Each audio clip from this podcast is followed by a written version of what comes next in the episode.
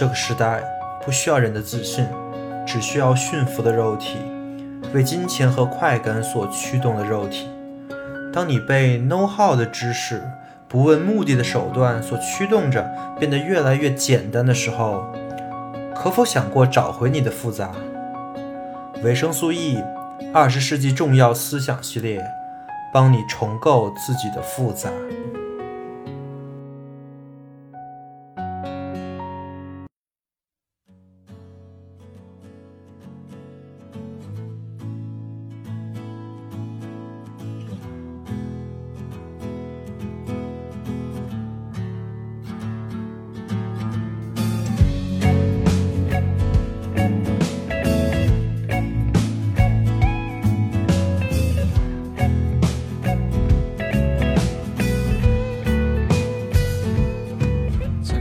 欢迎收听本期维生素 E 经济学系列。本期我们将在上一期的基础上继续介绍熊彼特的经济学理论和思想。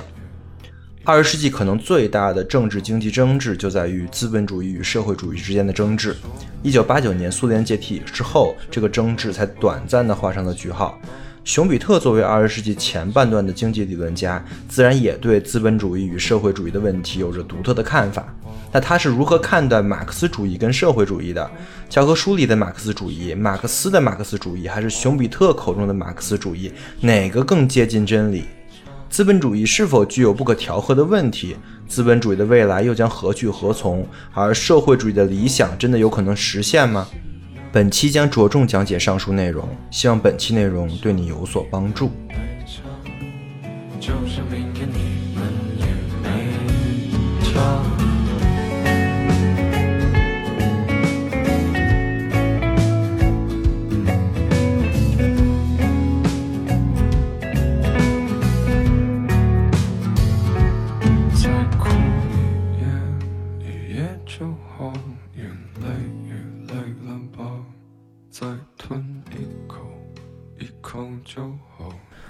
大家好啊，又是好久不见，大概又是三周了啊。我最近工作时间有点多啊，天天有点加班，所以说没太多时间看书准备播客。就是不知道大家有没有感觉到，就是疫情之后事情特别的多啊，好像要把这疫情这段时间给补回来一样。啊，不过没关系啊，因为时间长嘛，所以我其实准备的也会充分很多。而且熊彼特的这部分的理论跟思想，我真的是很喜欢，我个人是非常的偏爱啊。他是一个超越经济学的经济学家，简直是一个大预言家。我这么，我为什么这么说？本期内容听完之后你就明白了。对了，本来本期的标题应该是资本主义、社会主义、民主，是来对应熊彼特写的那本同名的书籍的。但是因为众所周知的原因呢，我就把这个标题给阉割了一下，把“民主”两个字去了，因为可能会遇到非常强的审核压力啊，而且其实也没有这个必要。同时，关于熊彼特对于民主这部分的论述呢，也不是我们今天的主要内容，我们还是把问题放在资本主义跟社会主义之间上面啊。呃，对于民主这部分感兴趣的同学，可以去看看原著。我当然会在这个播客里提一些相关的内容，但是不会讲的很，嗯，不会讲的很细。而同时，这本书我会放出来，在 reference 里面，也会在我的 Telegram 频道可以下载。这本书 Kindle 会员是免费读的呀，所以说办一个 Kindle 会员也是挺有帮助的。好，那我们回来。二十世纪可能经济学有一个巨大的主旋律啊，就是关于经济制度的问题。准确的说呢，就是关于资本主义跟社会主义制的问题啊。这不只是一个意识形态之间的争论，其实里面蕴藏着特别多的内容。比如啊，比如小政府跟大政府的争论，究竟是小政府对经济发展更好呢，还是大政府更好呢？还有就是自由市场和政府主导的争论，是自由市场大家自由的竞争对每个人都更好呢，还是由政府统一规划、统一安排来更好呢？自然还有一些，比如说民主跟专制的争论啊，最后可能就会回到那个。我们现在也一直在争论的那个问题，就是自由跟平等的争论。其实这些争论都蕴含在资本主义跟社会主义的这个大的主题框架下。这个其实也是我们后边讲经济学和甚至政治哲学内容的一条主线。但是其实琼比特啊，他的理论在某种意义上已经完成了对这个问题的论述。琼比特给出了一个答案，而这个答案就像琼比特的其他的理论一样，是非常的自然，而且。让人难以反驳的。虽然熊彼特可能受他的那个年代的局限啊，他有很多的盲区，有很多他没看到的地方。有一些理论呢，确实也过时了。我在之后也会说，比如说熊彼特那个年代并没有复杂性科学，没有那种复杂理论啊，复呃演化经济学这种东西。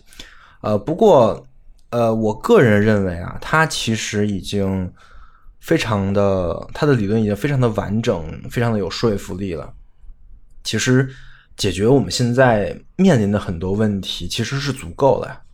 好的，我们吹了那么半天呢，那我们就来看看熊彼特他在经济制度这部分的思想高在哪里。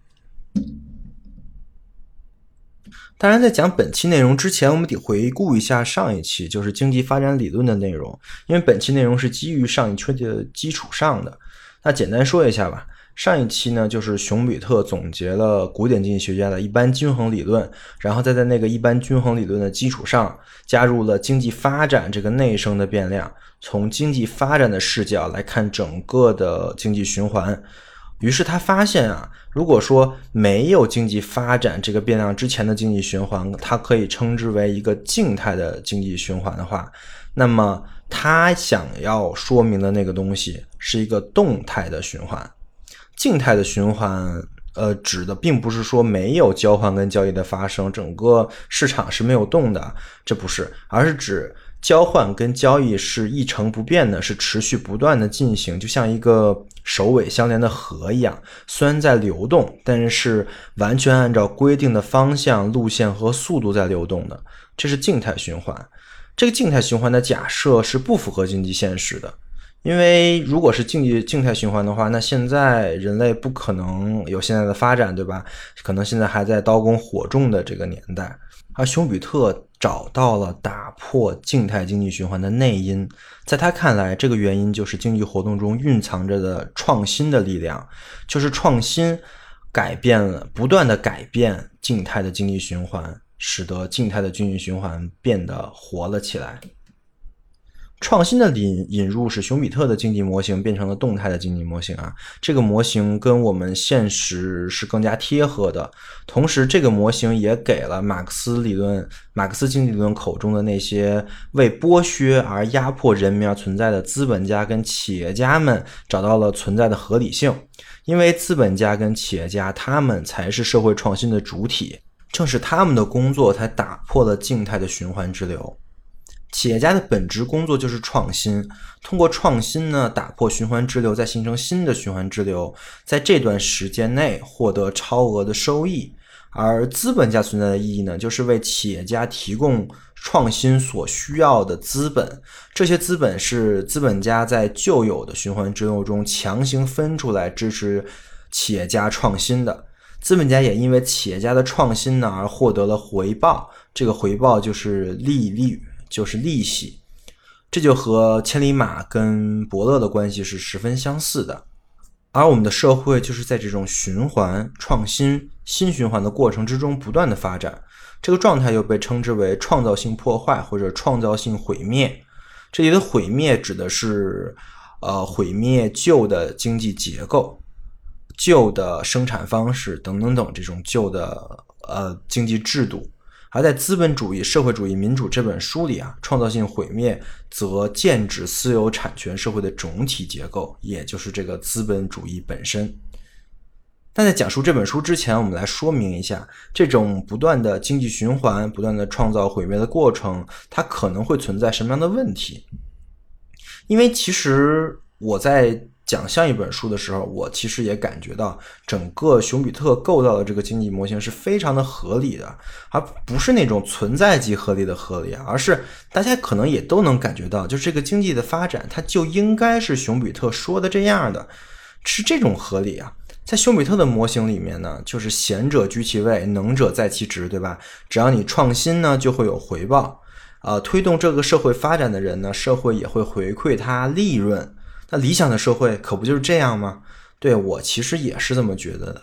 但仔细想一想啊，在这个理想的社会模型里面，其实也有很多我们不太愿意见到的问题。其中可能最大的那个问题呢，就是失业。这和静止的模型是不一样的，因为理论上静止的模型里，每个人都能各司其职，不会有失业的存在。但是在熊彼特这里呢，每个创造性破坏的过程都造就了一批人，同时呢，也会砸了一群人的饭碗。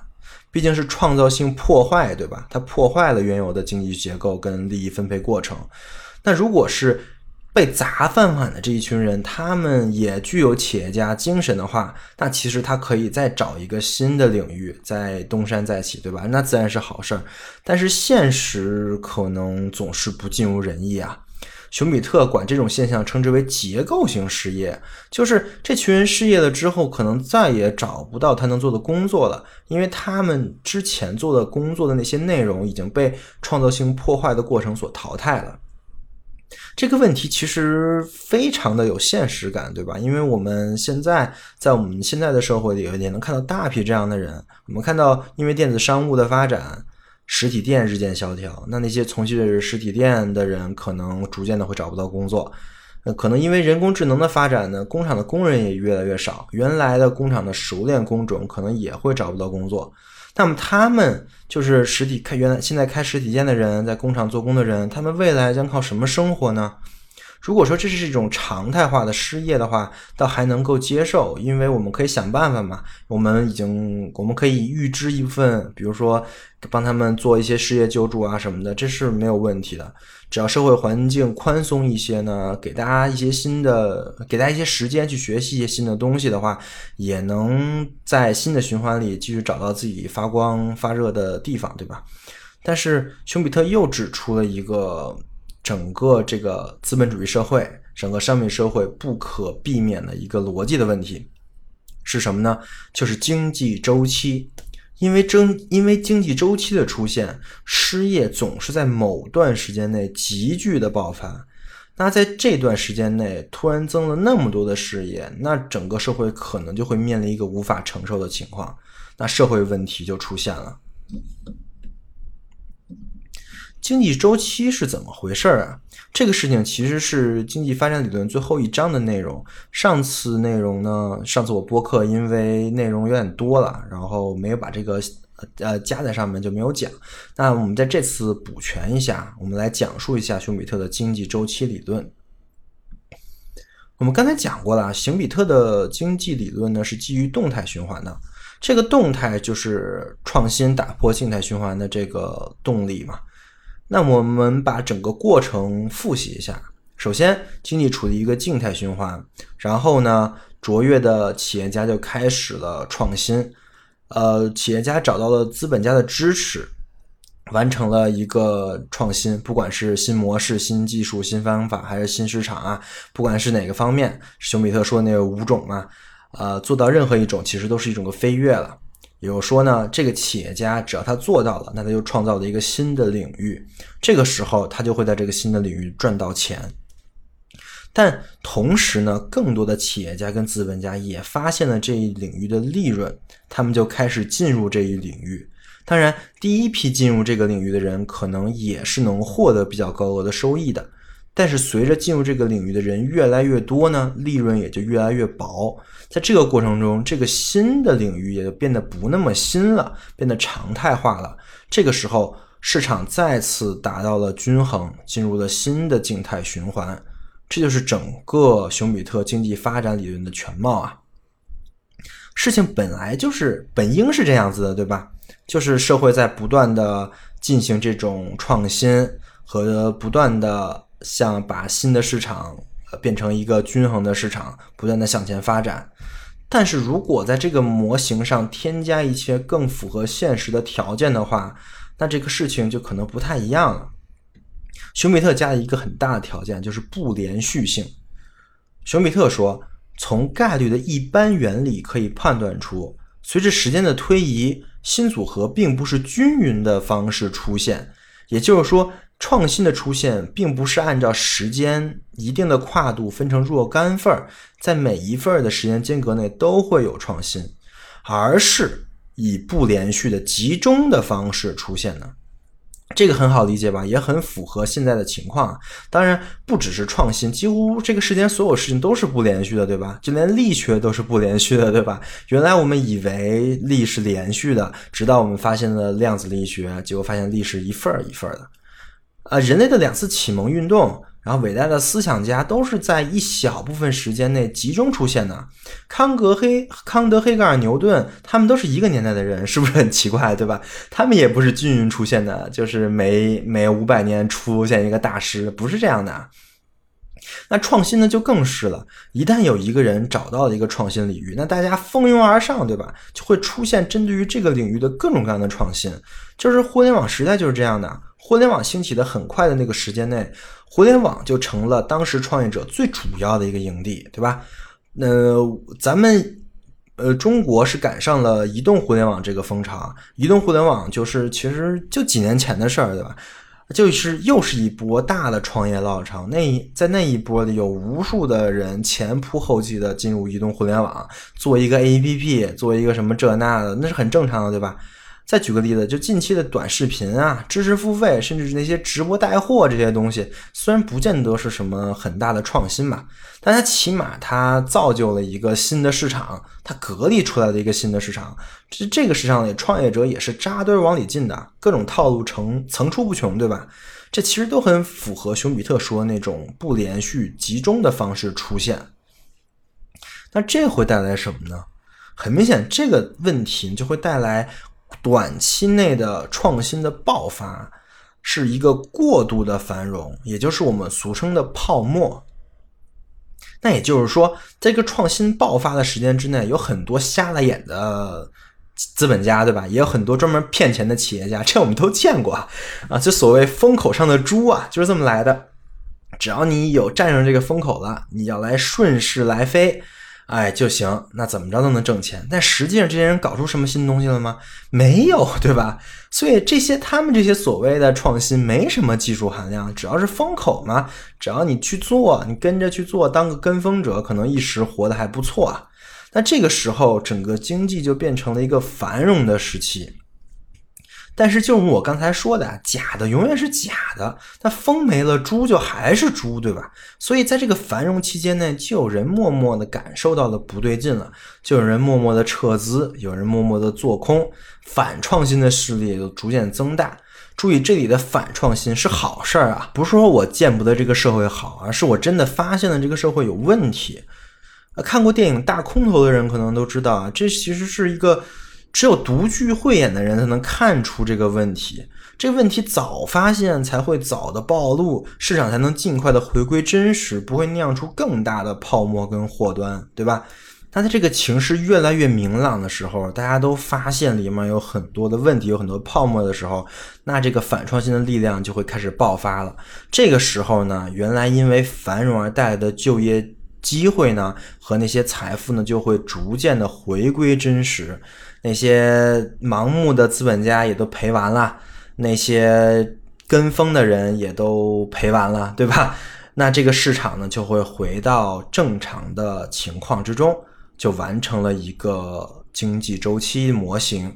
这个模型在熊彼特这里叫做经济周期的纯粹模型，但是这个纯粹模型并不是市场的真实情况啊。因为我们刚才说的繁荣跟衰退都是站在新市场的前提之下的，也就是说，不管如何的繁荣跟衰退，那都是新市场方面的。就是不管怎么搞呢，这个旧的循环还是在循环。呃，也就是说呢，呃，我们不管怎么闹，最后还是能增加社会的整体福利的，不会使旧的市场有什么影响。那这是对的吗？那当然不是了。如果就是企业家自己折腾啊，那可能确实是这样。但是别忘了，所有创新的背后都有资本家的支持，也就是说，资本家要投钱呢，那他的钱或者说生产资料是从哪里来的呢？是从旧的均衡的市场里抽出来的，对吧？他是调用，他是抽调旧的市场的资源来投资，呃，来投资到这些新市场里面的。那也就是说，资本家他们做了一个选择，他们选择结束了一些旧的循环。把资源给到了新的循环，那这就是这些创新、这些事、这些创新的事情的机会成本啊。那一旦考虑到这个，那这个创新就不见得只会带来福利了，因为它破坏了旧的循环嘛，它使那些旧的东西价格变贵了嘛。那也就是说，一旦最后这些创所谓在做创新的企业家干的活，最终发现还不如旧的循环有效率，那整个这社会的福利就会因为创新这个事儿而下降，对吧？这种事情是一定会发生的，就跟我刚才说的啊，总有扎堆蹭热度的企业家，也总有不长眼的资本家，就会有一些人拿着新概念来忽悠、来骗钱，对吧？哎，中国这种事儿太多了，大家都见得过，我就不举例子了啊。那这些人呢，就拿着本来是可以投到一些什么制造业、投到一些呃真正能为我们带来福利的事情的这些资本。去干别的去了，比如说去盖大楼去了，盖景观去了，去建独山县去了，是吧？最后发现这这这些大楼盖盖起来完全没人用，这个时候资本家想跑来不及了，钱已经都投过去了，对吧？那也就是说，繁荣过后的这个衰退呢，并不是说只影响新市场的衰退，而是可能会比想象的要严重的多，甚至可能到萧条的地步。当然，最终还是会复苏的嘛，因为。咱们这个水平发展到这里了，就只不过是一个周期嘛，对吧？就是大家看啊，这么搞不行，那我们换回原来的循环了，那经济也就慢慢复苏了，对吧？所以这才是真正的我们可能更贴近现代社会的一个循环。就是除了我们刚才说的繁荣衰退之外呢，还有两个周期，就是繁荣衰退、萧条复苏，这才是真正的循环。熊彼特称之为。二次波动模型。好的，那我们再增加一个条件，就是这个社会啊，它并不只是存在只有一种创新的。事实上，所有的企业家都在创新，对吧？或者都以为自己在创新。而且创新呢有大有小，比如说移动互联网就是一个很大的创新浪潮，那直播带货呢可能就是比较小一个。但这两个创新所造成的这个二次波动的经济循环，你可以看成它是叠加的，也就是说你可以想象一个图啊，就是那种示波图。不知道大家有没有这个概念？就是初高中的时候物理经常会见到那个啊，就是一个点在上下震动，所以造成了一个看上去像波浪一样的一个图，那叫示波图啊。休比特这个二次波动模型其实就是跟这个示波图很有关系的。你可以把它想象成一个波形循环，但是呢，如果说我们刚才说的那种情况。就是是有各种创新叠加的，你可以想象成这是波的叠加，对吧？就是一个大的趋势里有很多无数的小的趋势，一个大的波形中间呢还有很多小的波形、小的震动。现实世界的模型自然就是更贴合这样的一种复合的情况，这就是丘比特得出的最终模型了，就是复合循环模型。这部分可能有点抽象啊，不知道大家脑子里能不能构建出这一个示波图啊？不过我觉得一旦构建出来，还是很能说明这个事情的。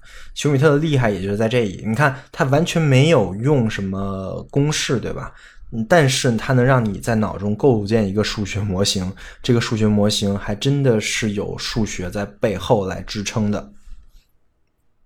好的，讲了熊彼特的经济周期理论，我想大家应该也能了解了资本主义社会的经济周期现象。但是跟资本主义的问题有什么关系呢？其实很容易回答，我们刚才已经说了，就是在经济萧条的时候呢，刚才说的那个失业是批量出现的，你就可以了解到，这个在这个波形在底端的时候，那个时候会有大批大批的受害者，他们因为这个经济萧条，因为创新的后续的问题，而导致他们丢了工作，对他们的生活造成了极大的影响。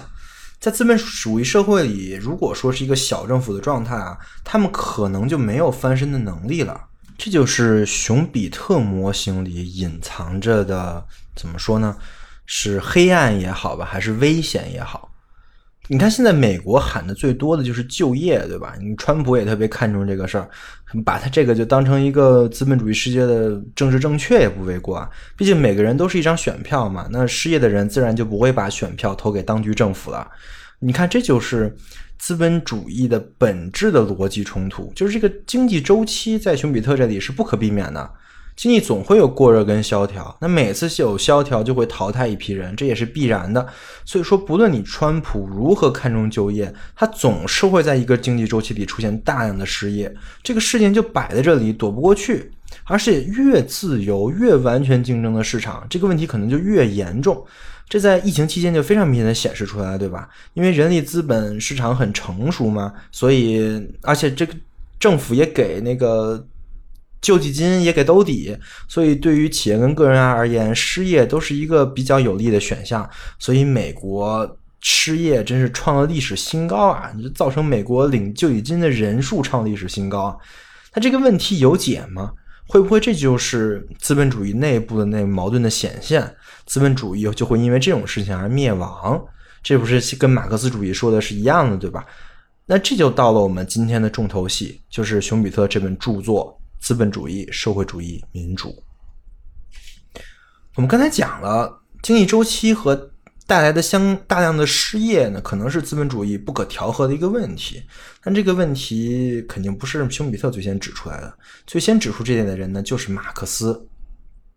我想，如果大家都知道哪个经济学家的话，那这个人一定是马克思，对吧？毕竟我们国家现在还在走马克思主义路线嘛。马克思的名字呢，也是写在初高中课本上的，当然大学也会有啊。只要你上了大学，你肯定会上马克思主义理论这门课。呃，马克思主义这个名字，整个这个名词也是跟光荣、正确、伟大这些词是高度相关的，对吧？所以在谈论资本主义跟社会主义问题的时候呢，作为中国人来说，我们肯定要提马克思。熊彼特其实他也是非常看重马克思的，他这本书的序言里也说啊，我相信马克思主义道理具有独特的重要性。这种重要性完全跟你接受它或者拒绝它无关，这是一种客观的态度。多说一句，休米特他既不是马克思主义者，也不是社会主义者，他就是你想他，呃，他是美国在美国教书嘛，他得出的结论肯定也跟我们我们的教科书上写的东西是完全不一样的，他的立场也肯定是不一样的。但是我相信。作为维生素 E 的听众，大家都是可以接受有不同的思想出现的，所以我这里先对熊彼特的立场做一个说说明嘛。那我们来听一听，在熊彼特眼里，可能相对在他看来是一个客观视角下的马克思主义是啥样的。首先，熊彼特认为马克思主义与其是一种学说，不如是不如是一种教义，就是它是一种宗教的教义。他是这么说的。从某种意义上讲，马克思主义是一种宗教。第一，对于他的信徒来说，他提出了一个体现生活意义的最终目标，这些目标是判断事物跟行动的绝对标准。第二，他提出了一个救世计划，并指出了人类或人类中，呃，经过挑选的一部分人可以免除罪恶。如果进一步详细说明呢，就是马克思主义的社会主义是属于允许在人世间建立天堂的那种宗派。这一点，我想大家都有感受吧？我们觉得我们在学习社会主义跟马克思理论相关的过程之中，都会被告知如下几点：第一呢，我们最终会达到共产主义，对吧？第二呢，我们要为这个共产主义而奋斗。那么其实就是说，呃，给马克思主义者指出了一个生活意义的最终目标，而且呢，我们需要按照这个目标去做，所以他就给我们做事情的一个标准。第三呢，他是你想，共产主义其实就跟耶稣基督那种什么天堂啊这种这种东西是很像的，所以马克思，所以熊彼特才说马克思他其实是一马克思主义是一种在人间建立天堂的宗派啊。呃其实，你如果你对照耶稣或者说其他的呃宗教的教义来说，还真是，这还真是一种非常能有对应的结构，对吧？这确实很像一个宗教，但并不是说熊彼特瞧不起马克思理论。像宗教不是坏事儿啊，像宗教是坏事儿，只是科学主义者脑中的一个思维。恰恰相反，科学理论总有落后那一天，对吧？只有宗教类的思想可能才更有生命力。熊彼特是这么说的：他解释了马克思主义成功的原因，就是马克思主义更像宗教这一点啊，解释了马克思主义成功的原因。即使比马克思成就更加完美的纯粹的科学成就，也肯定得不到属于他历史意义上的不朽。他成功的一部分虽然是很小的一部分，但确实是归功于他给他的教徒在任何讲台上都可以用现成使用的很多。白热化的言辞、热情的控诉和愤怒的姿势。如果你愿意，你可以把马克思主义宗教称之为一个冒牌货，可以当做一幅对信仰的讽刺画等。但请不要忽视或者不去称赞这个成就的伟大。不要介意它跟其他所有教育一样，千百万人中几乎不能读懂或正确评价这个教育的真正意义。其实从这个角度想，马克思主义也跟宗教很像。大家都在讲我是马克思主义者，我一我我相信等等等等等等。这个真的是马克思的教义吗？真的是马克思想说的吗？就跟大家都在背圣经，在解读圣经，这是真的他们解读对了吗？对吧？所以说，从这个角度讲，马克思其实是跟耶稣基督。穆罕默德或者像这样的人一样，是一个先知一样的存在啊。他有很多的理论，其实中间也有很多那种末世预言、审判日之类的东西，比如说资本主义必将灭亡啊，无产阶级取得胜利啊，等等等。而这一点也将马克思跟那些纯粹的呃社会学家和经济学家进行分开。这是马克思跟马克思韦伯可能最大的区别就在这儿啊。但我们想说的一直都是，这一点儿都不见得是一个坏事儿。但是马克思并不只是一个类似于先知一样的角色，他还肯定是一个社会学家，对吧？所以熊彼特还写了作为社会学家的马克思他有什么样的成就。对于社会学家马克思，熊彼特给出了一个非常非常高的评价。他说，马克思试着想系统的阐述他的逻辑成果，就是经济史观。这是迄今为止社会学最伟大的个人成就之一。关于经济史观，我相信应该没有人不知道吧？用一句话概括，就是经济基础决定上层建筑，对吧？呃，我们有很多的理论都是基于马克思的这个伟大的发现的，但是有很多人把它理解为了经济决定论。就比如说，你现在不读书，是因为你生活压力大。自己穷没有钱，要是有钱了，我想干嘛干嘛，我肯定就会去读书了，对吧？这就是我们现在应用马克思主义的一个方向啊。但是呢，这个其实在熊彼特那看，是对马克思存在的一个巨大的误解。熊彼特是这么说的啊。经济史观并不是指人有意识的或无意识的、完全的或主要的受经济动机的驱动。恰恰相反，这个理论的重要成分和最有意义的贡献之一，就是非经济动机的作用跟机制的解释，以及社会现值如何反映在个人经济上和精神上的分析。马克思并不认为宗教、哲学、艺术流派、伦理观念和政治决断可以简化为经济动机，或者无关紧要。他只是试图揭示造成并成为他们兴衰原因的经济条件。我们进一步说啊，熊彼特认为，对于现在的马克思主义，他对马克思真正的想法呢，存在着两大误区，而这两大误区就把马克思跟我们的马克思主义区别开来了。第一个误区，在熊彼特看来，马克思主义不是经济决定论。任何把马克思主义解释成经济决定论的人都误解了马克思。同时，经济决定论本身也是一个平凡的、没什么好讲的理论。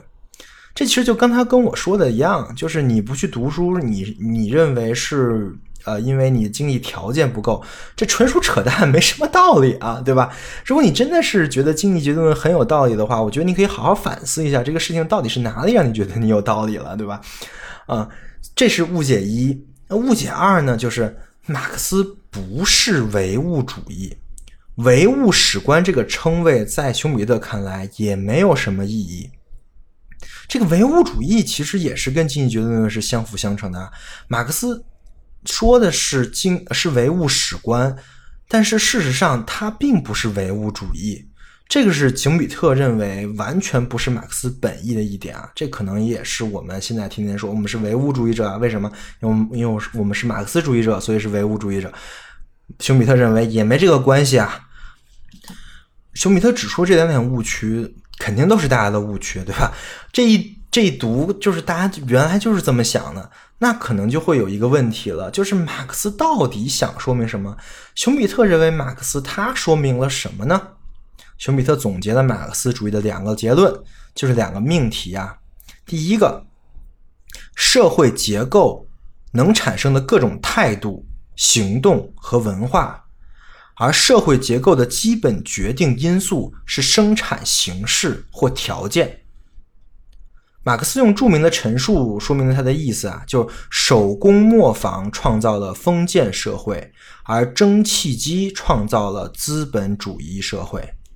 这种说法虽然把技术要素强调到一个危险的程度，但解释了单纯技术不是一切。我们可以通俗点说啊，我们日常生活中和工作形成的我们的思想，我们对事物和我们所看到的事物的各方面的看法，和我们每个人可以支配的社会活动范围，有也是由我们在这个整个社会的生产过程中所处的地位决定的。这就是马熊彼特总结的马克思主义的第一个命题。这么一说，其实整个马克思主义就非常的圆润了。那第二个命题是什么呢？熊彼特说，马克思主义的第二个命题就是生产方式自身有自己的逻辑，也就是说，它们的变化都是根据其内在的必然性产生的。因此，他们的继承者只凭他们自己的作用就产生了。这就跟熊彼特自己在分析经济发展的时候，那个创新，他认为是经济活动的内因是一样的。就是他认为，他这个创新就是整个经济发展的逻辑。那同时呢，马克思就是这么认为的。他认为他所说的那套就是经济生产方式发展的那个逻辑是内因。对于这两个命题啊，熊彼特高度的评价马克思的成就。他说，这两个命题包含着大量的真理，他们是非常宝贵的假设。但是你能看到这两个命题跟我们通常理解的什么唯物史观、马克思主义、经济决定论、唯物主义等等有有着巨大的不同啊。这个不同可能就是马克思跟恩格斯的不同，也可能就是马克思跟我们教科书里的马克思的不同。当然，他说的对不对啊？熊彼特说的说的对不对？这是一个很值得去探讨、去品味的一个事情。那我们抛开那些对马克思主义的一些偏见，我们就分析这两个问题。这两个命题中有一个问题，熊彼特就提出来了：如果说马克思是这么分析经济的问题的话，那马克思提出的经济史观是否只是一个信手拈来的近似法呢？也就是说，从归纳的角度看，这个事情很可能是对的。但是用来预测未来发生的事情呢，又不尽然，不见得是一个必然的规律，而是一个可能是概率问题，或者是有很多偶然因素出现而产生的问题。这点就是福柯所说的，对吧？福柯就认为。呃，我们历史是没有一个最终极的走向的，是没有一个我们努力的目标的。它的存在跟它现在的情况是充满了断裂，充满了未知的。而福柯分析的就是那些断裂跟未知，这又是另外一个哲学家为我们带来的东西啊。当然，这个我们之后讲福柯的时候会讲。但是，熊彼特提出来这个问题是非常有道理的。就是我们统计学的问题啊，对吧？我们我们用之前的经济数据能不能来预测之后的情况？我们之前的经济数据到底有没有那个揭示真正的里面的逻辑的那个作用？因为有很多的稳定的社会结构会因为风俗文化等等原因是长期存在的，经济不见得是能改变这些社会结构的原因。熊彼特是这么比喻的：社会结构、类型跟态度，就像是一些未被融化的铸币，它们一旦铸成之后，就可能持续下去，甚至可能保持几个世纪。另外，其实马克思主义对阶级跟阶级斗争这部分的问题呢，其实熊彼特也充满着质疑，尤其是在阶级概念这上面的。熊彼特是这么说的：就我们所知，马克思从来没有系统的阐释，显然是他思思想枢纽之一的东西，就是阶级。很可能他推迟这个工作，直到为时过晚，是因为他的思想专注于阶级概念，使他没有使他觉得没有必要花大功夫对这个概念进行明确的陈述。而休米特自己尝试解释了一下这个阶级理论啊，他认为阶级在马克思主义的语境下就是这个意思。他说，划分阶级的原则。在于占有生产手段的所有权，如厂房、机器、原料以及列入工人预算的消费品。这样，我们就可以分出占有所有权的资本家和一无所有、被迫出卖劳动力的劳动阶级或无产阶级这两个阶级了。且只有这两个阶级。当然，不能否定两个阶级之间存在中间的集团。但是这些中间的集团会将在资本主义的发展过程中趋向消失，所以他们被当作不正常的集呃集团。也就是说，在马克思的整个的阶级理论里面啊，只有两个阶级，一个是资本家，一个是无产阶级。这两个阶级呢是必然的，一个是有生产资料，一个是没有的，对吧？呃，其他的，比如说我有一些生产资料，那最终您会。要不然你就会变成资本家，要不然你就会变成无产阶级，然后这两个阶级就会有一个彼此对抗的一个事情发生。当然，在马克思语境之下，最后是无产阶级获得胜利，最后解放全人类，对吧？但是呢，这个模型会不会有点过于简单、过于经济决定了呢？一个很简单的例子啊，比如说资本家有个亲戚是劳动者，那这个亲戚怎么说呢？所以说，熊彼特认为啊，马克思说出了大量的真理，但远远不是全部的真理。也就是说，马克思他是作为一个伟大的社会学家，但他不是唯一的社会学家，对吧？因为社会学家马克呃，除了马克思之外，还有两大跟他齐名的图尔干跟马克思韦伯啊，对吧？所以，他虽然很厉害，但是他不是唯一的那个人，但是丝毫不能影响他的厉害，对吧？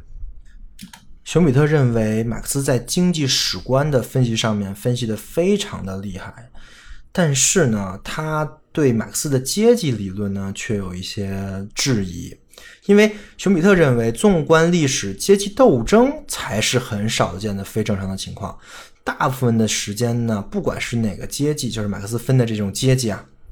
大部分的时间，人都是体现在合作上面，就跟你跟你老板的关系一样，对吧？你会觉得，你可能会觉得心存不满，可能因为钱发少了呀，等等等。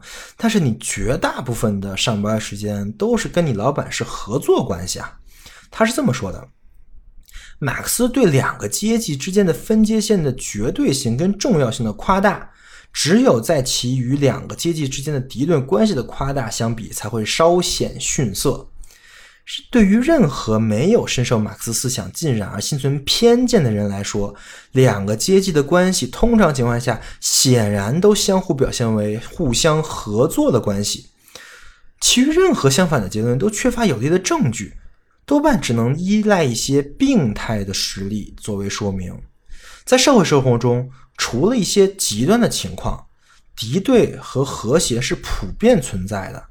两者就像一枚硬币的两面，是相伴而生的。也就是说，阶级真的有那么多矛盾吗？阶级的矛盾真的是不能解决的呢？还是我们是真的通过了一些特殊的案例跟刻意的宣传来强化了阶级的矛盾呢？就是你跟你老板的薪资的期望能不能通过商谈解解决呢？很多人。认为是能的，对吧？因为有很多人真的是跟老板谈了一下工资，然后涨上去了，对吧？那真的就没有这种可能性吗？当然，我说这话可能很多觉得很刺耳，就关了，对吧？现在都在说阶级固化，都在说阶级斗争才是政治正确。你被老板剥削了，然后你批判九九六，这才是政治正确，对吧？因为我前两天看过一个消极反抗就业的帖子啊，说什么每天军队整点下班，下班就不接电话什么的，看着确实很解气，是很替劳动人民说话。但是我们冷静来想一想，这个社会中老板跟员工的关系，所谓的资本家跟无产者的关系，真的就是这样的吗？啊，是合作的时候多，还是斗争的时候多啊？我觉得这个答案是显而易见的呀。当然，熊彼特也是这么觉得的。当然，熊彼特最后又马上补了一句啊，他也不是说这就说明马克思的阶级理论没有道理。他说，他不是单单解释个别现象而没有其他用处的个别理论，它是具有一种有机功能的。这种功能对于马克思主义体系的实际重要性，要远比解决迫切问题的成功手段要大得多。因此，我们必须要看到这种功能，才能理解马克思有这样能力的分析学家为什么容忍这种体系、这种理论上的缺点。也就是说，他的阶级理论是为他马克思主义整体的理论进行服务的。如果说你单看阶级理论可能没什么道理，但是如果把它看到马克思整个整体理论这个整体来看的话，它说不定是一个很有意思、很有借鉴能力的一个理论，所以说也不能全盘的否定它。那作为社会学家的马克思，我们已经讲完了。那作为经济学家的马克思呢？因为经济学家可是熊彼特的本行，对吧？熊彼特说，马克思的经济成就一直在被误解，他遭受到两方面的误解。不管是马克思的仇敌还是他的崇拜者，都会误解。也就是说，马克思的仇敌会认为马克思是一个蹩脚的经济学家，因为丘比特之后也会分析他很多经济理论是不太站得住脚的。呃，但是马克思的崇拜者又会认为马克思他没有道理是一个经济学家，就是。他经济学家这个地位是不重要的，比起他是什么伟大的革命者呀、社会学家来说，经济学家反而是一个微不足道的角色，对吧？我之前也觉得马克思的经济学这个东西不太行啊，因为我是学经济学的嘛，然后马克思主义这些政治经济学是我大一的一门课啊。然后这门课是同时会跟上西方经济学啊什么这些一起上的，然后你就会发现高下立判啊，就是马克思主义经济学这个东西跟曼昆写那本《经济学原理》这本书真的差点多。但是熊彼特呢就告诉我们，其实很多人啊，包括可能连我自己，我们都在之前误会了马克思。他是这么说的：马克思首先是一位学识渊博的人。对于一位被我称之为天才和天知的著者，我认为开篇就强调他学识渊博这一特点看起来是多余的，甚至有些奇怪。然而，意识到这一点对于每个人来说都是非常重要的。天才跟先知并不总在专业知识方面出类拔萃，如果他们这具和具有任何创造性，那往往恰是由于他们专业知识不出众。不过，在马克思的经济学中，没有什么缺点可被归咎于他的理论分析中缺乏学识跟训练。他是一个诚实的读书人和不知疲倦的工作者。他几乎没有遗漏有意义的文献。他读什么就能消化什么，并认真仔细考虑每一个事实和每一个论点，热情地深入细节。这对于一个目光习惯环绕整个文化跟长期形势发展的人来说是难能可贵的。不论是批判、反对还是接受、同意，他总要把所有问题理解彻底。这一点的突出证明是他那本热情研究理论的不朽之作《剩余价值学说史》。剩余价值这个学说，其实跟马克思的其他学说一样，在西方的学术的论界里面，其实争议是非常大的。因为你单看这个学说的话，你会发现它其实是有很多问题的。但是熊彼特在这里强调了剩余价值学说的价值，他是这么说的：首先，他解释了一下马克思想说明什么。剩余价值这个学说，我相信大家读过高中课本，或者说大学的马哲啊等等这些，应该都知道啊。呃，他就是说，资本家在跟劳动者合作的这个过程当中呢，资本家总是获利的那一方，他呢有他会获得劳动者的潜在的劳动量。我记得当时书上。解释的意思呢，就是说劳动者其实。呃，劳动是值十美元的，因为最后那个产品能卖十美元嘛。然后资本家会拿走七美元，剩下三万元会给劳动者以公司的报酬来放，而这部分价值呢，相当于是一个差额。这个差额在资本主义市场机制的原因是必须要归资本家的，这就是马克思发现的那个剩余价值。但是这个剩余价值是有问题的呀，就是在熊彼特之前分析的静态的循环自由的过程之中呢，就是也是包括所有古典主义经济学分析的，那其实这个剩余价值是不存在的，因为市场可以完美的把这些剩余价值真正给到劳动者，原因也很简单嘛。就是如果是一个完全竞争的市场的话，劳动者是自愿的选择雇主的，那么中间的这个价值肯定是因为这种自愿选择雇主的行为逐渐消失嘛，对吧？那这个问题就来了，马克思说剩余价值是存在，古典经济学中说剩余价值不存在，那么这个问题到底在哪儿呢？熊彼特说啊，马克思分析的本来就跟古典经济学。所假设的那个社会是不一样的，他要分析的不是一种均衡状态，而且在他看来，马克思看来啊，资本主义是从来不可能达到一个均衡状态的，相反，而是经济结构中不断变化的过程。如果是这样的话，那我们刚才说的古典经济学跟马克思的冲突，那就不再是冲突了，因为他们分析的不是一个环境，对吧？呃，就算剩余价值在完全均衡的情况下是不可能的，但是因为这种均衡完全无法建立嘛，就是永远无法建立，那么剩余价值就可能会不断出现，对吧？那么马克思的这个理论已经有道理了，但是你会发现，这不就是熊彼特的研究范围了吗？呃，如果说马克思认为静态的均衡永远不可能达到的话，那不就是跟熊彼特分析的经济发展理论是合二为一的了？那这样能不能说明出马克思理论的合理性呢？其实也不行啊，因为剩余价值理论在熊彼特的动态循环里更是站不住脚的，因为打破循环的是资本家跟企业家嘛。那么在熊彼特这里，他们就应该获得高额的、超额的利润。那肯定也不是工人占据的这个块的价值，对吧？而是资本家跟企业家。从这个意义上来言呢，马克思的这个剩余价值理论也是有问题的。但是这个视角，剩余价值这个视角其实是跟熊彼特的超额收益是不谋而合的。这个视角，熊彼特是非常赞赏的，因为在他看来，马克思的剩余价值就是他的破坏式创新。那他就可以通过剩余价值这个视角得出他的更独特的、更深刻的内容，这就是本书的接下来的内容。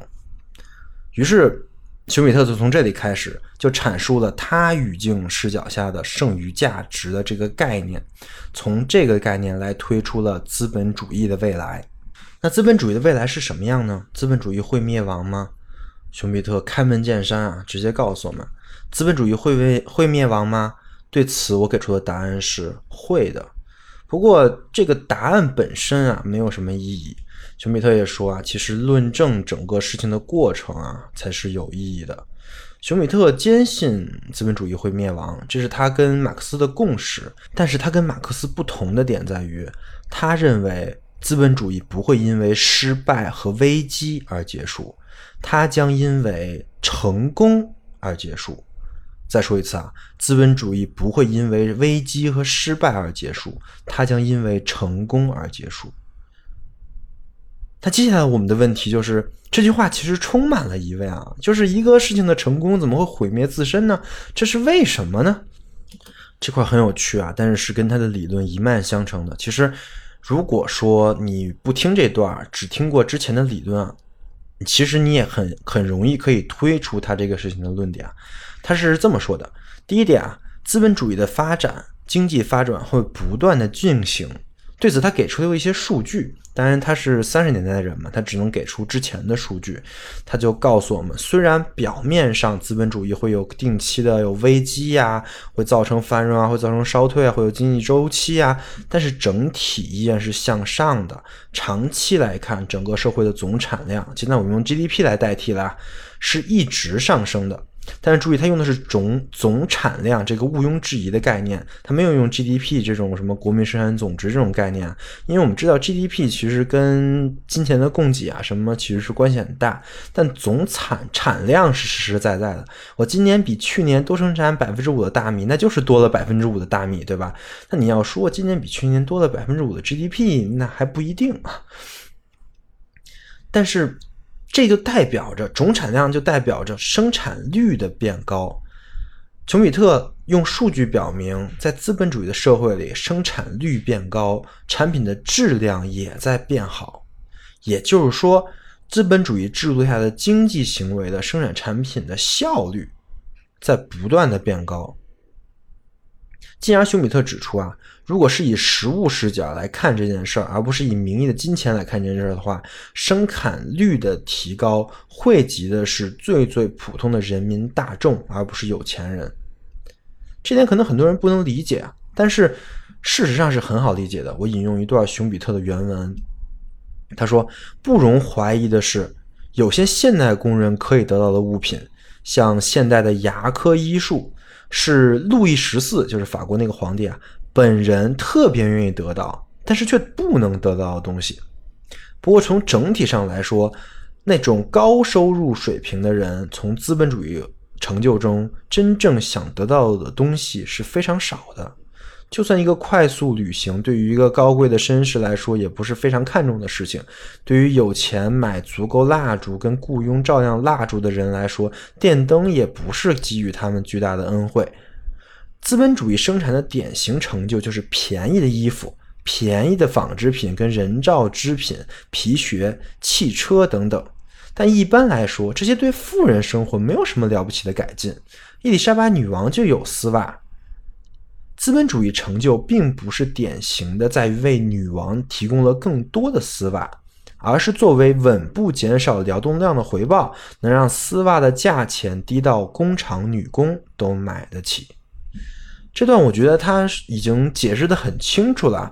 也就是说，我们在说的资本主义的生产率的提高，注意这说生产率而不是 GDP 啊，是使某个阶层。原来才能享受的东西，变得大家都可以买到，甚至原来那个阶层都得不到的东西，大家都能拿到了。也就是说，在社会实物方面，现在的穷人跟富人的区别真的不大。哎，这个其实我觉得大家都能理解啊，因为我们原来有某位总理啊，穿的鞋也就是新百伦，对吧？扎克伯格上街也就是穿的优衣库，有很多奢侈品品牌啊，其实普通人咬咬牙也就买了，更何况奢侈品品牌跟一般大众品牌的区别，现在你看，除了那牌子，其实还真是越来越小的，这个我们不能否认吧？但是肯定会有人说，哎，你这太狭隘了，有钱人的快乐是你想象不到的。我也很理解这种想法，但是如果我们要以发展的眼光来看呢？那古代农民相信皇上的生活，那可能是真的想象不到，他可能还真的以为皇上就拿金杵子锄锄地呢，对吧？但是我们现在每个人都会对这个世界上最最奢侈的生活会有一些概念吧？我相信没什么门人没有啊。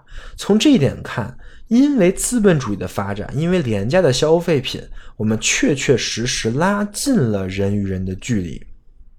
但注意，我还是再说一遍，我的说说的是实物参考啊，精神范围的那个范畴可能不在之内，可能拉远了也说不定，因为有钱人的货币资源或者跟穷人比，那可能就是更是天差地别了。我们都知道。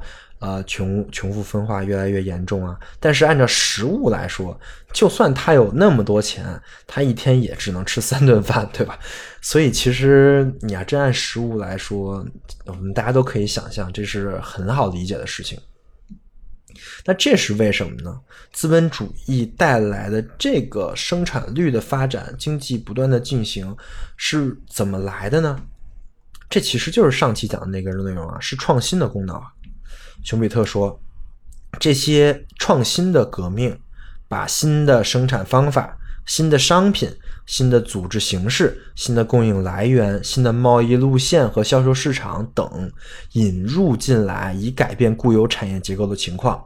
其中，新生产的方法包括机械化和电气化的化工厂、化学合成坊等；新商品有铁路、汽车、电器用具；新组织形式呢有企业合并；新的能源供应来源呢有羊毛、棉花、铜啊等等。当然，那个是熊彼特那个年代的东西啊。我们现在就什么抖音啊、互联网啊、短视频啊，对吧？但是不影响这个论述啊。熊彼特继续说：“尽管一开始这些成果招来骚动、亏损跟失业，但是每一次这些成果都会表现出长久的加深与拓宽实际收入流的消费品的猛烈增长。假如我们看看这些消费品的剧增，我们又会发现，每一次的剧增都体现在了人民群众的消费的选择跟购买力的增加上。也就是说。”资本主义的这个整个发展过程，逐步提高了人人民群众的生活标准，这并不是巧合啊，而就是因为它的机制，它是通过这种盛衰交替的过程做到这点的。这个我认为，在中国生活的人民群众应该是最能感受到资本主义所带来的经济发展的，对吧？就是三十年前或者四十年前吧，我们改革开放之前的情况跟现在的情况真的是天差地别呀！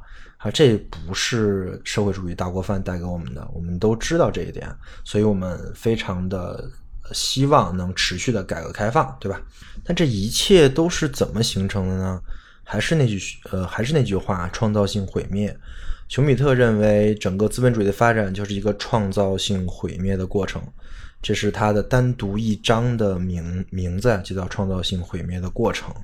他在这章里就论述了资本主义是一个什么样的循环，这个循环是怎么把创新作为整个循环最重要的一个因素的，而这就是资本主义制度在现阶段的合法性的证明啊！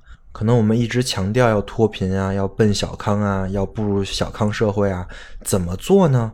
怎么奔小康呢？脱离资本主义的体系能奔小康吗？在熊彼特这儿看是不行。好的，说完了两点啊，第一点就是资本主义会不会会不断发展，第二点是这个发展是不断的创造性毁灭的过程。那当然核心就是创新。那么第三点就是这个发展会一直持续吗？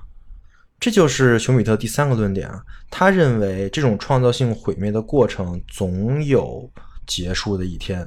他是这么说的：如果让我们看一看那个更加不可能的可能性，就是生产，就假设生产方法已经完善到了不能再进一步完善的境地，那会怎么样呢？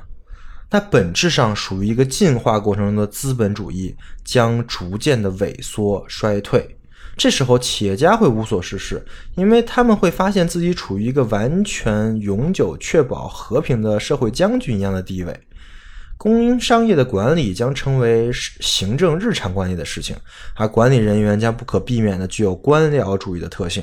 一种非常清醒型的社会主义可能就自动出现了。人的精力将离开工商业，很多有才智之士将会被经济领域以外的事业所吸收，给他们提供活动的机会。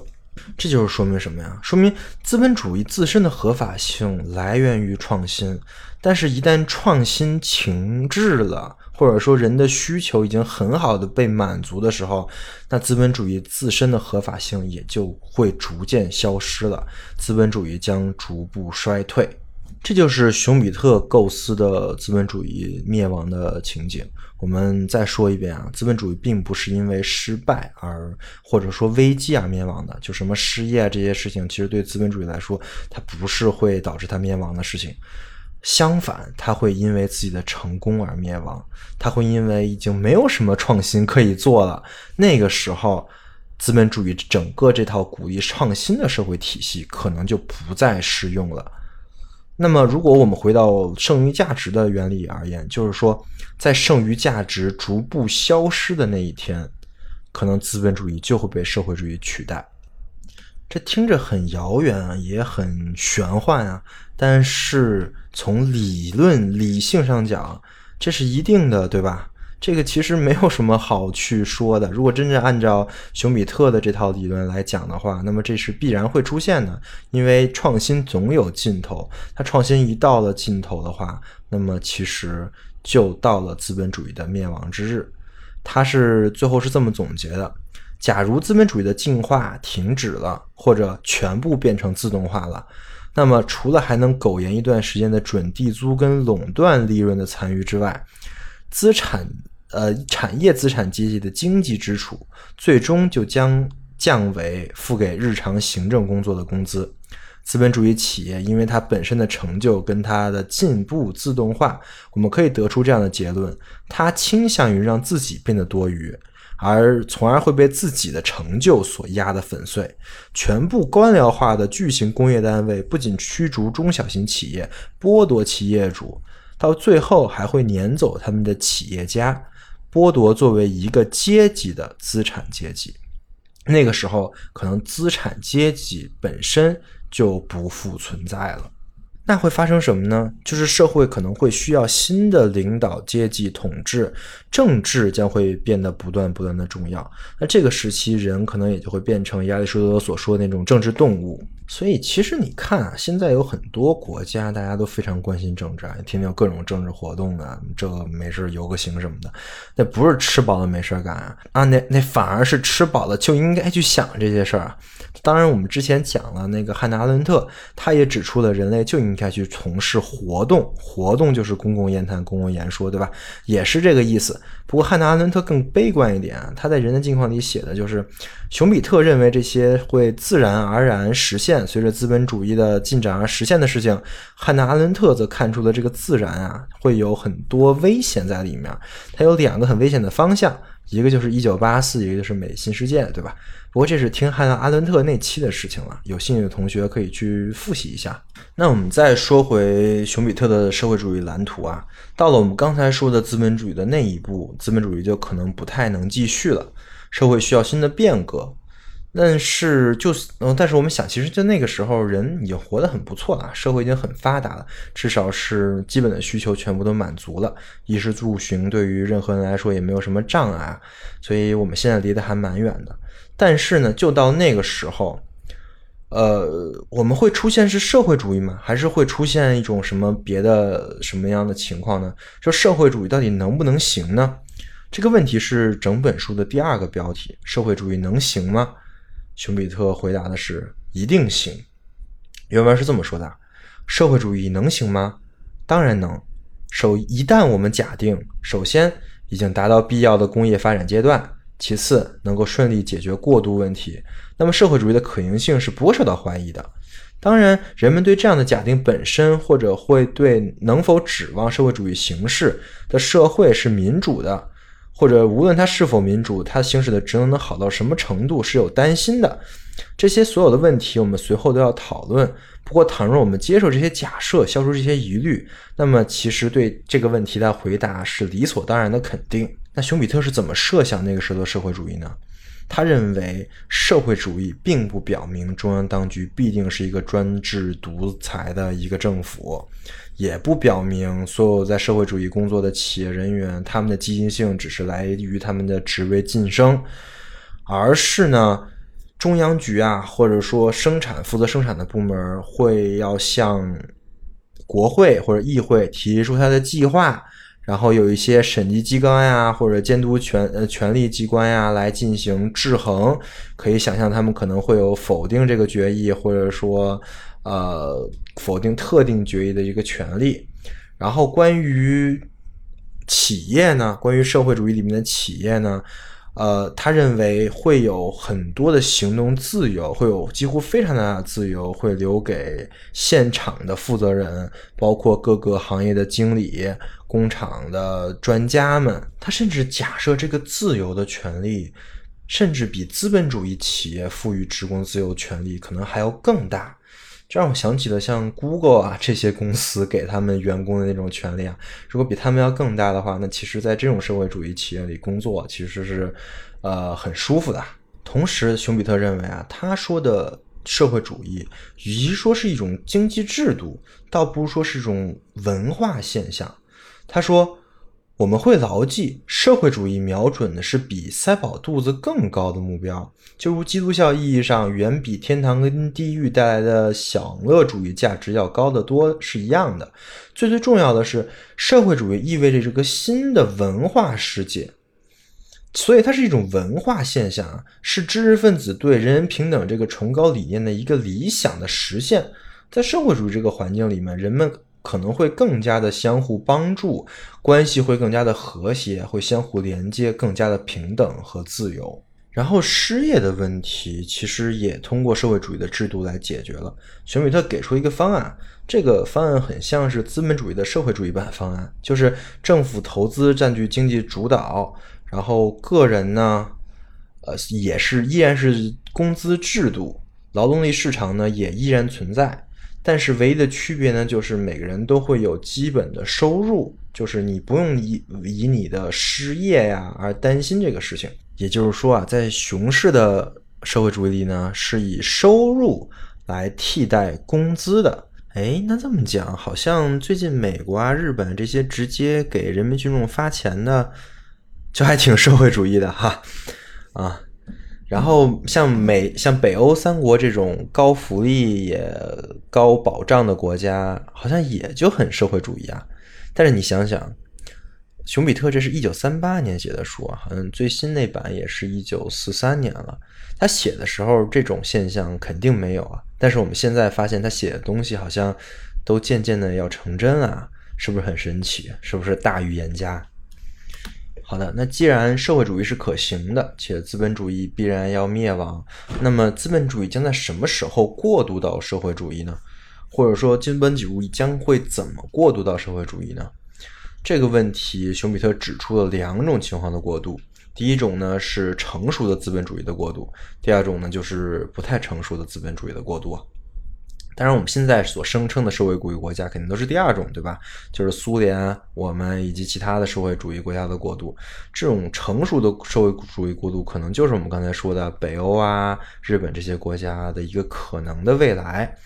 那这两种过渡都会出现什么情况呢？我们一个个说。首先，我们说成熟过渡啊，休米特认为啊，成熟的资本主义过渡到社会主义是一个自然而然的事情。呃，可能就是因为当时的社会矛盾已经是这样了啊，资本主义已经会逐渐消亡了。呃，当时所有人呢，就会可能会通过资本主义比较健全的那种法制，通过立法的这种方式，就可以过渡到社会主义。那个时候呢。银行呢，也都成为了中央银行的一个分支机构。私人控股的企业呢，控股权也会变得特别分散，相当于就是全民持股嘛，呃，分散到各个公民可能都都有份了。那个时候，其实股东大会也相当于投票了，对吧？那国会跟议会的权力就会越来越大，呃，私人企业的权利自然呢也就会越来越小。嗯，也跟刚才我们说的。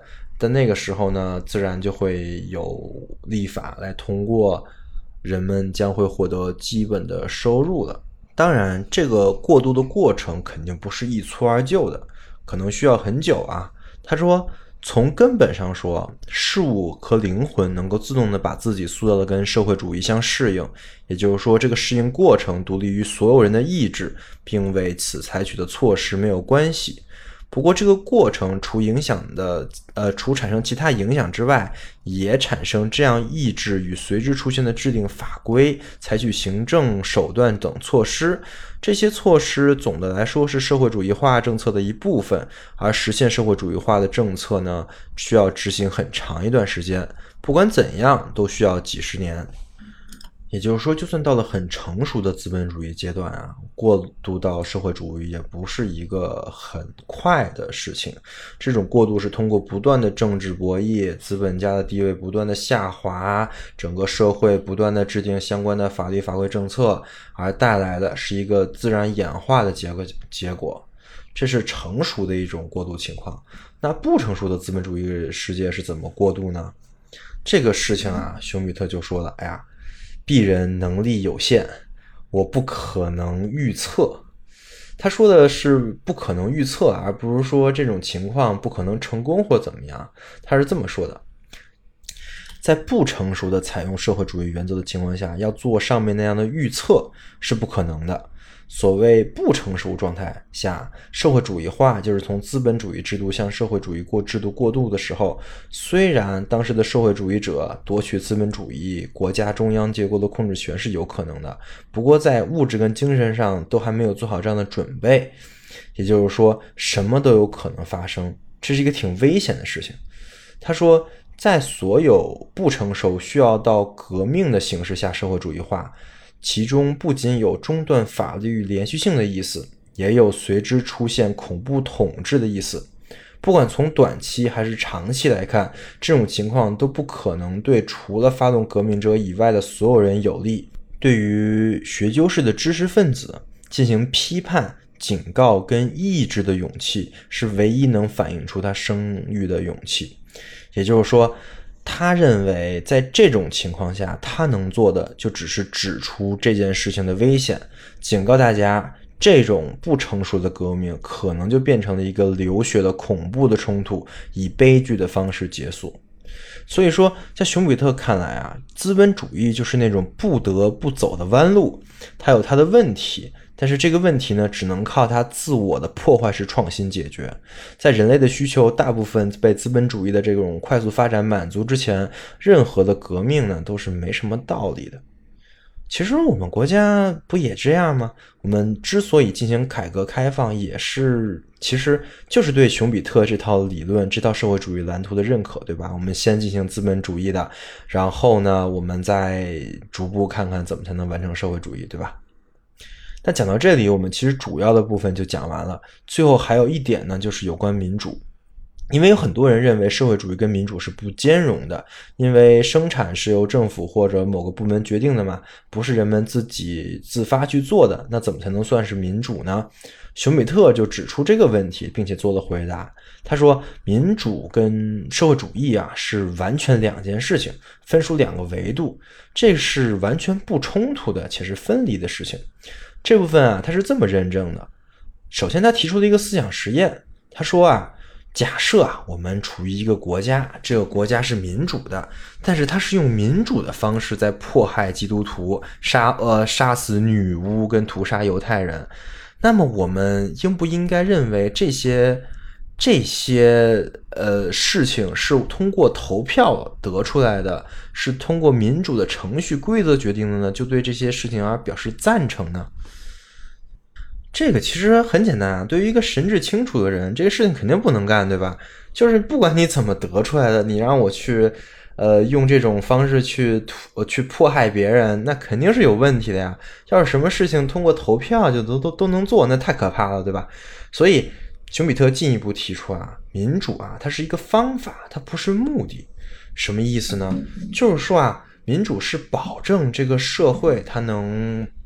尽可能的自由、公益、政治廉洁的一个方法，但你要把它当成目的，为了民主而民主，那就不对了。那也就是说，不管是任何国家、任何政体，都可以选用民主这种方法来保证自己的决策的正确。确实，我们也发现了，没什么方法能比民主的方法更少的伤害别人了。但是我们还是要做正确的事情，对吧？不是说只要民主投票了、程序正义了，这事就能干了。那什么是正确的事情啊？这又回到了政治哲学跟伦理学了。之后我们会讲，尤其是罗尔斯正义论这部分，我们会做一些论述。那如果这么看的话，其实民主制度是一种作为一种方法的话，它是不与任何经济制度冲突的。它是在一种特定的情形下运用的方法。那么什么时候运用民主是合理的呢？这我也留一个扣子，因为关于民主的更深刻的、更深入的论述呢，我今天就不讲了。大家可以去看一下这本书关于民主的内容啊，包括熊彼特总结了之前的民主制度，总结了社会主义的民主实践问题。啊，最后又总结了民主的四个条件，在这四个条件之下呢，只要国家实现民民主制度，就可以长期的、持续的保持稳定，不管它是资本主义国家还是社会主义国家，很有意思的。但是我不太好讲，咱们就点到为止。行，讲到这儿，我们主要内容就讲完了。那我们来总结一下吧。熊彼特他带给我们什么？为我们指出了一条什么样的道路？以及他自身跟他的理论有什么样的局限？首先是他的带给我们什么？他他这两本书《经济发展理论》跟《资本主义社会主义民主》这两本书写的都非常的好啊，真的是引人入胜。而且呢，整个的文笔也非常的流畅，也没有什么公式在里面，呃，妨碍别人，就妨碍没有数学思维的人去理解。丘比特在这两本书里带给我们的一个视角，就是以社会发展、以创新为主轴的视角。他通过第一本书来分析了资本主义社会是如何进行这个创新的，而在第二本书里，他又分析了这个创新终有尽。呃，终有尽头，在这个尽头之后，资本主义又会变成什么样的发展？同时，人类又会在那个时候有一个什么样的社会制度？在他看来，社会主义就是在那个时候出现的。当然，在这一点上，他就跟伟大的先哲马克思的理论不谋而合，这也就是马克思的伟大所在。那么，我们应该做什么呢？既然这个社会历史是这么发展的，其实熊彼特也在他这本书里给我给了我们很多的启示。首先，我们不应该做的就是去推翻资本主义的制度。在熊彼特这里看啊，起码是在熊彼特来看，资本主义制度是唯一的能保证经济快速发展的制度，能给所有人真正的经济实惠的制度。那在资本主义的创新枯竭之前呢，我们不应该通过暴力啊等等等的形式来推翻整体这个制度。就算是我们知道未来可能会进入社会主义的阶段，我们也需要等待时机的成熟。那么这不代表我们什么都不做，对吧？我们可以去推动，就真正一个社会主义者的话，我们就可以推动整个事情的发生。那么肯定就是有两种方式。第一种方式呢，就是去做资本家，去做企业家，去做真正促进社会创新，去打破整个社会的循环之流，去做这样的事情。这样的事情的话，总有一天我们会看到社会主义的曙光。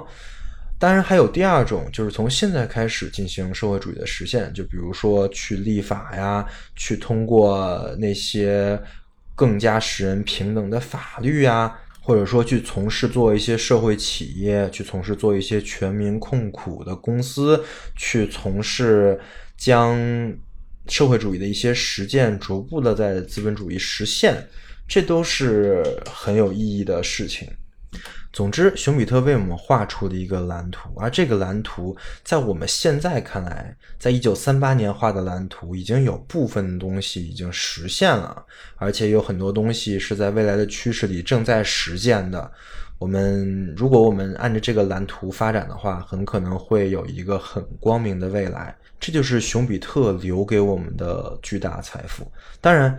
我也要在这里强调一下熊彼特的局限。熊彼特是一个二十世纪前半叶的人，他没有见过互联网，他没有见过第三次的工业革命，他也对后面的。包括复杂系统的研究，包括生物学、演化学的这些研研究，以及后面的一些哲学研究，包括正义论啊，他都没有看过，这会导致了很多的问题。他当然也没有看过原子弹，他也没有预料到原子弹这个东西可以彻底的改变未来的战争、未来的国际形势。这会造成什么事情呢？这会造成他可能会对。整个资本主义的发展有一个更加乐观的估计，但这点在汉娜·伦特以及后面的法兰克福学派的。呃，各个理论家之中都会对这个东西进行批判，同时呢，他也会对社会主义的制度有一个更加乐观的估计。在这一点，我们会在经济学之中讲，因为有一个专门的学派——奥地利学派，包括哈耶克呀，他们他们对社会主义可能会产生的各种各样的问题，包括人类的自由问题，进行了非常全面的论述。